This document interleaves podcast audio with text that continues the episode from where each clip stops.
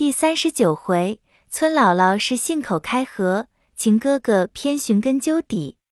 话说众人见平儿来了，都说：“你们奶奶做什么呢？怎么不来了？”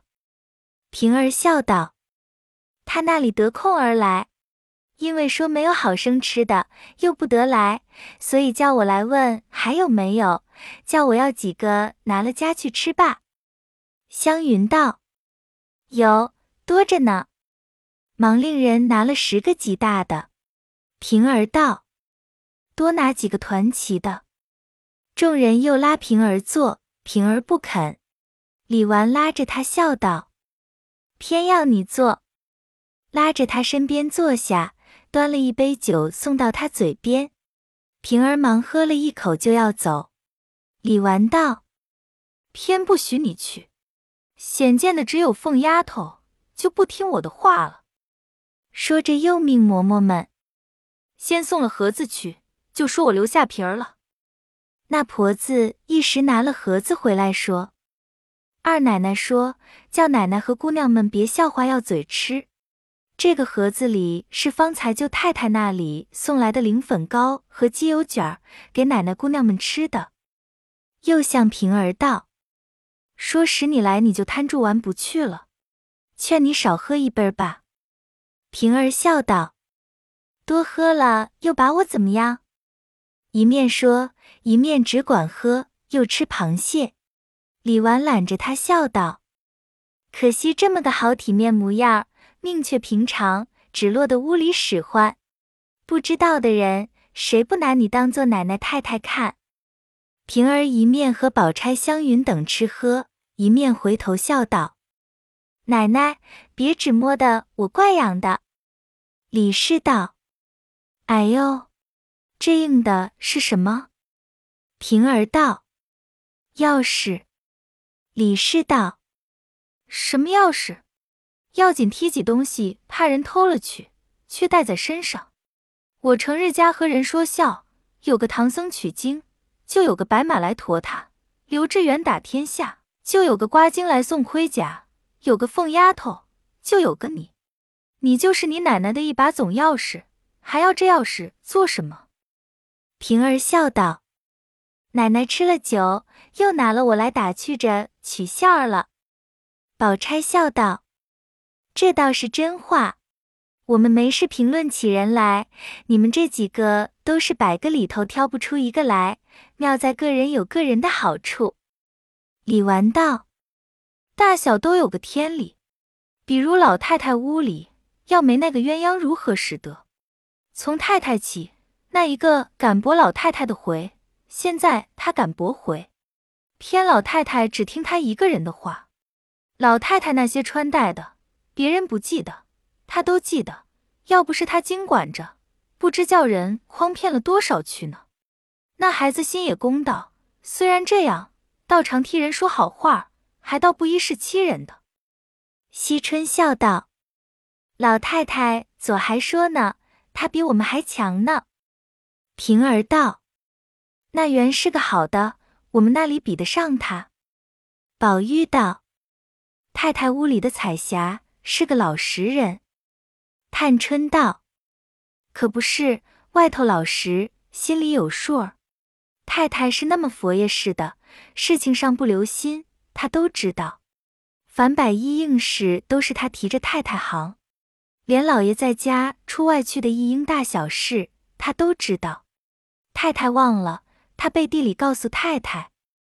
李纨道：“那也罢了。”指着宝玉道：“这一个小爷屋里要不是袭人，你们度量到个什么田地？凤丫头就是楚霸王，也得这两只膀子好举千斤顶。”她不是这丫头，就得这么周到了。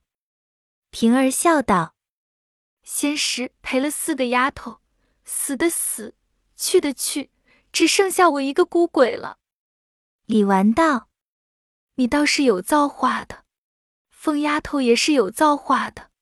想当初你朱大爷在日，何曾也没两个人？你们看我还是那容不下人的，天天只见他两个不自在。”所以你朱大爷一没了，趁年轻我都打发了。若有一个守得住，我倒有个膀臂。说着滴下泪来。众人都道：“又何必伤心？不如散了倒好。”说着便都洗了手。大家约往贾母、王夫人处问安。众婆子丫头打扫亭子，收拾杯盘。袭人和平儿同往前去，让平儿到房里坐坐，再喝一杯茶。平儿说：“不喝茶了，再来吧。”说着便要出去。袭人又叫住问道：“这个月的月钱，连老太太和太太还没放呢，是为什么？”平儿见问，忙转身至袭人跟前，见方近无人，才悄悄说道。你快别问，横竖再吃几天就放了。袭人笑道：“这是为什么？唬得你这样？”平儿悄悄告诉他道：“这个月的月钱，我们奶奶早已支了，放给人使呢。等别处的利钱收了来，凑齐了才放呢。因为是你，我才告诉你，你可不许告诉一个人去。”袭人道：“难道他还短钱使？”还没个足验，何苦还操这心？平儿笑道：“何曾不是呢？这几年拿着这一项银子，翻出有几百来了。他的工费月例又使不着，十两八两零碎攒了放出去，只他这提几粒钱，一年不到上千的银子呢。”袭人笑道：“拿着我们的钱，你们主子奴才赚利钱，哄得我们呆呆的等着。”平儿道：“你又说没良心的话，你难道还少钱使？”袭人道：“我虽不少，只是我也没地方使去，就只预备我们那一个。”平儿道：“你倘若有要紧的事用钱使时，我那里还有几两银子，你先拿来使，明我扣下你的就是了。”袭人道：“此时也用不着，怕一时要用起来不够了。”我打发人去取就是了。平儿答应着，一径出了园门，来至家内，只见凤姐儿不在房里。忽见上回来打抽风的那刘姥姥和板儿又来了，坐在那边屋里，还有张才家的、周瑞家的陪着，又有两三个丫头在地下倒口袋里的枣子、倭瓜，并些野菜。众人见他进来，都忙站起来了。刘姥姥因上次来过，知道平儿的身份，忙跳下地来问姑娘好，又说家里都问好，早要来请姑奶奶的安看姑娘来的，因为庄家忙，好容易今年多打了两担粮食，瓜果菜蔬也丰盛，这是头一起摘下来的，并没敢卖呢，留的尖儿孝敬姑奶奶姑娘们尝尝。姑娘们天天山珍海味的也吃腻了，这个吃个野印儿也算是我们的穷心。平儿忙道：“多谢费心，又让做，自己也做了，又让张婶子、周大娘做，又令小丫头子倒茶去。”周瑞、张才两家的阴笑道：“姑娘今脸上有些春色，眼圈都红了。”平儿笑道。可不是，我原是不吃的。大奶奶和姑娘们只是拉着死惯，不得已喝了两盅，脸就红了。张才家的笑道：“我倒想着要吃呢，又没人让我。明再有人请姑娘，可带了我去罢。”说着，大家都笑了。周瑞家的道：“早起我就看见那螃蟹了，一斤只好称两个三个。”这么三大篓，想是有七八十斤呢。周瑞家的道：“若是上上下下，只怕还不够。”平儿道：“那里够？不过都是有名儿的吃两个字，那些散种的，也有摸得着的，也有摸不着的。”刘姥姥道：“这样螃蟹今年就值五分一斤，十斤五钱，五五二两五。”三五一十五，再搭上酒菜，一共倒有二十多两银子。阿弥陀佛，这一顿的钱够我们庄家人过一年了。平儿因问：“想是见过奶奶了？”刘姥姥道：“见过了，叫我们等着呢。说着又往窗外看天气，说道：“天好早晚了，我们也去罢，别出不去成才是饥荒呢。”周瑞家的道：“这话倒是，我替你瞧瞧去。”说着一进去了，半日方来，笑道：“可是你老的福来了，竟投了这两个人的缘了。”平儿等问怎么样，周瑞家的笑道：“二奶奶在老太太的跟前呢。我原是悄悄的告诉二奶奶，刘姥姥要家去呢，怕晚了赶不出城去。二奶奶说。”大远的，难为他扛了那些沉东西来，晚了就住一夜，明儿再去。这可不是头上二奶奶的缘了。这也罢了，偏生老太太又听见了，问刘姥姥是谁，二奶奶便回明白了。老太太说：“我正想个击鼓的老人家说话，请了来我见一见。这可不是想不到天上缘分了。”说着，催刘姥姥下来前去。刘姥姥道：“我这生相儿怎好见的？好嫂子，你就说我去了罢。”平儿忙道：“你快去罢，不相干的。我们老太太最是惜老怜贫的，比不得那个狂三诈四的那些人。想是你妾上，我和周大娘送你去。”说着，同周瑞家的引了刘姥姥往贾母这边来。二门口该班的小厮们见了平儿出来，都站起来了。又有两个跑上来，赶着平儿叫姑娘。平儿问：“又说什么？”那小厮笑道：“这会子也好早晚了，我妈病了，等着我去请大夫。好姑娘，我讨半日假可使的。”平儿道：“你们倒好，都商议定了，一天一个告假。”又不回奶奶，只和我胡缠。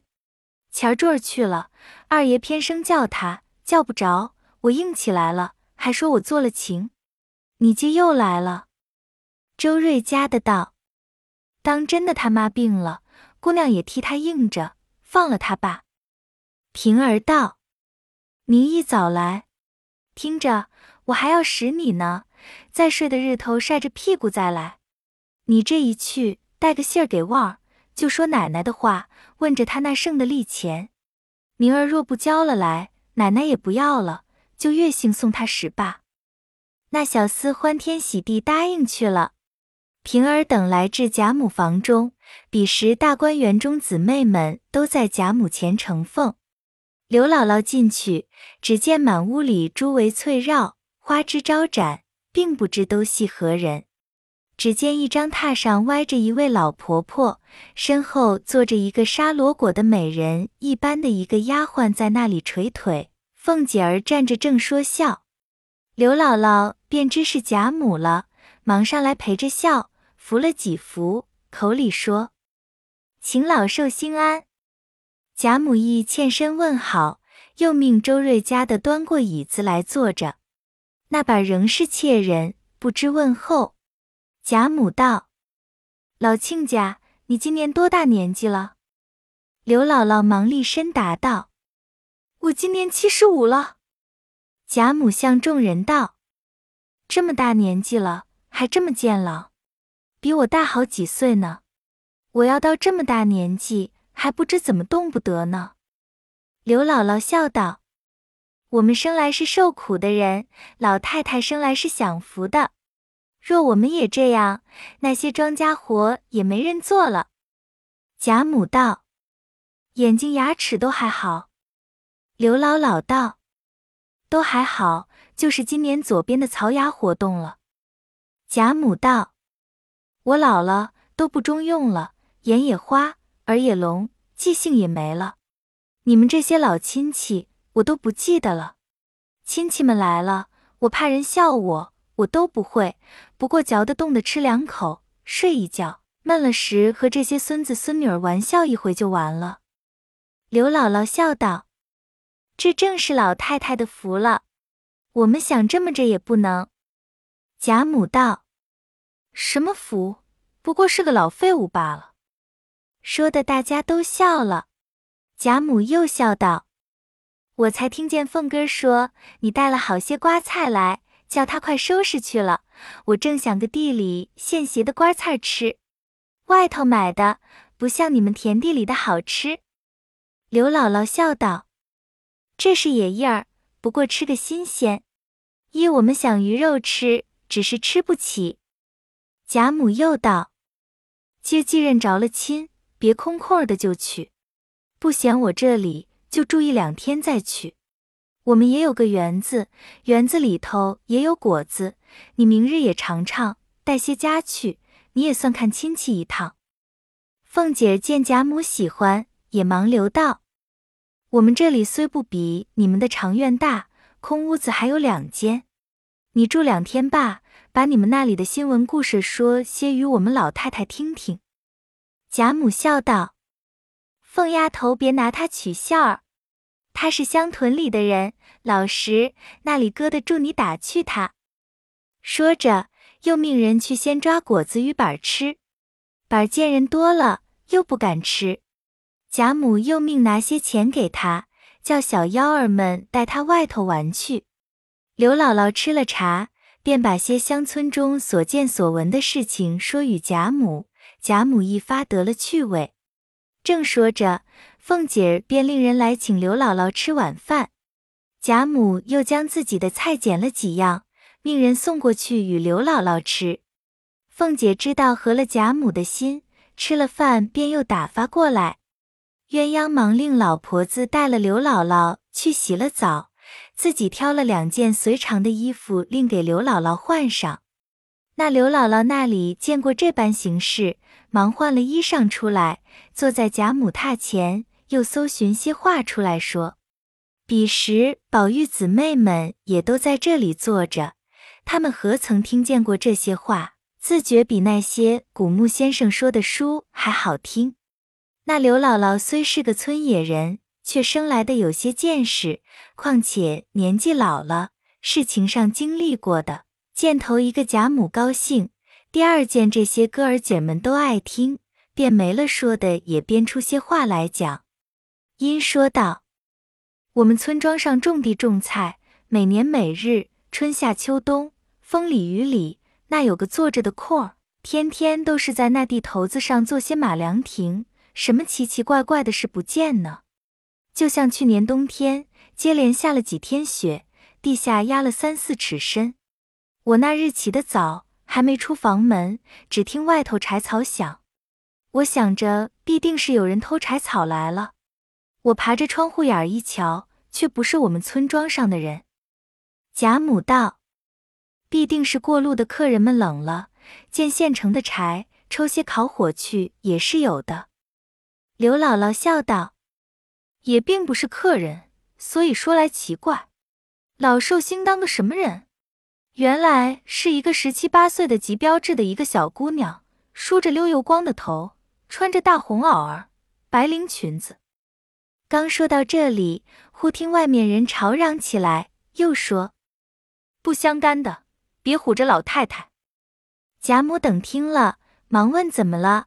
丫鬟回说：“南院马棚里走了水，不相干，已经救下去了。”贾母最胆小的，听了这个话。忙起身扶了人出至廊上来瞧，只见东南上火光油亮。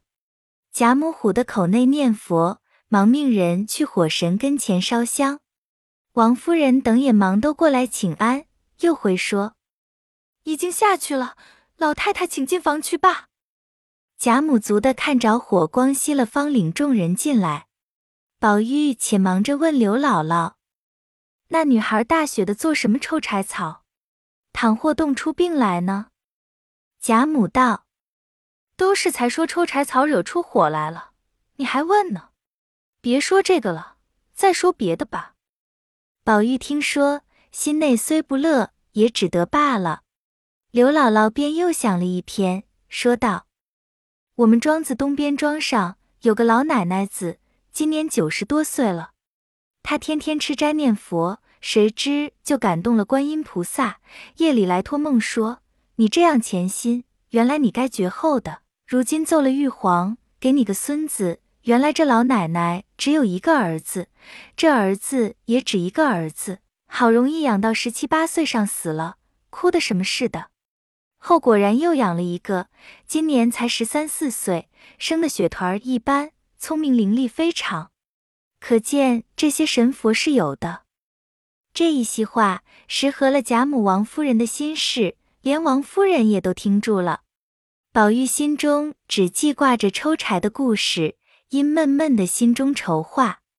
探春因问他：“昨日扰了史大妹妹，咱们回去商议着邀一社。”又还了席，也请老太太赏菊花，何如？宝玉笑道：“老太太说了，还要摆酒，还使妹妹的席，叫咱们作陪呢。等着吃了老太太的，咱们再请不迟。”探春道：“越往前去越冷了，老太太未必高兴。”宝玉道：“老太太又喜欢下雨下雪的，不如咱们等下头场雪。”请老太太赏雪岂不好？咱们雪下吟诗也更有趣了。林黛玉忙笑道：“咱们雪下吟诗，依我说，还不如弄一捆柴火，雪下抽柴，还更有趣儿呢。”说着，宝钗等都笑了。宝玉瞅了他一眼，也不答话。一时散了，背地里宝玉足的拉了刘姥姥，细问那女孩是谁。刘姥姥只得编了，告诉他道：“那原是我们庄北檐底埂子上有一个小祠堂里供的，不是神佛，当先有个什么老爷。”说着又想名姓，宝玉道：“不拘什么名姓，你不必想了，只说缘故就是了。”刘姥姥道：“这老爷没有儿子，只有一位小姐，名叫明玉。小姐知书识字。”老爷太太爱如珍宝，可惜这明玉小姐生到十七岁，一病死了。宝玉听了，跌足叹息，又问后来怎么样。刘姥姥道：“因为老爷太太思念不尽，便盖了这祠堂，塑了这明玉小姐的像，派了人烧香拨火。如今日久年深的，人也没了，庙也烂了，那个像就成了精。”宝玉忙道：“不是成精，规矩这样人是虽死不死的。”刘姥姥道：“阿弥陀佛，原来如此。不是哥说，我们都当他成精。他时常变了人出来，各村庄店道上闲逛。我才说这抽柴火的就是他了。我们村庄上的人还商议着要打了这塑像平了庙呢。”宝玉忙道：“快别如此。”若平了庙，罪过不小。刘姥姥道：“幸亏哥告诉我，我明回去告诉他们就是了。”宝玉道：“我们老太太、太太都是善人，何家大小也都好善喜舍，最爱修庙塑神的。我明做一个梳头，替你画些布施，你就做香头，攒了钱把这庙修盖，再装潢了泥像，每月给你香火钱烧香，岂不好？”刘姥姥道：“若这样，我托那小姐的福，也有几个钱使了。”宝玉又问他地名庄名，来往远近，坐落何方。刘姥姥便顺口胡诌了出来。宝玉信以为真，回至房中盘算了一夜。次日一早，便出来给了明烟几百钱，按着刘姥姥说的方向地名，这明烟去先踏看明白。回来再做主意。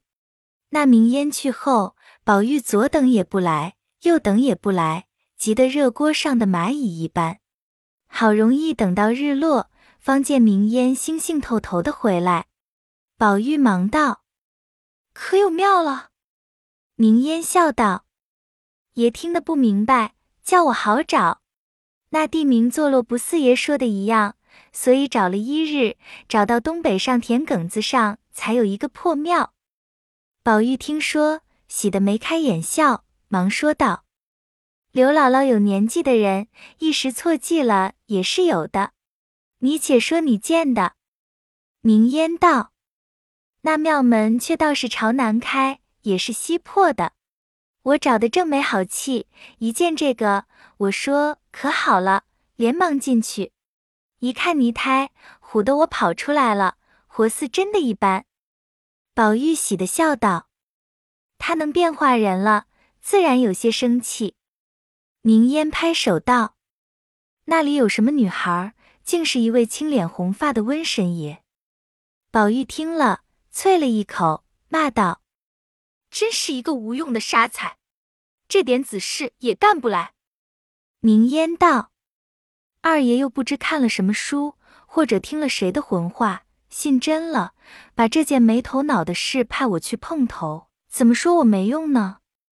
宝玉见他急了。忙抚慰他道：“你别急，改日闲了你再找去。若是他哄我们呢，自然没了；若真是有的，你岂不也积了阴质？我必重重的赏你。”正说着，只见二门上的小厮来说：“老太太房里的姑娘们站在二门口找二爷呢。”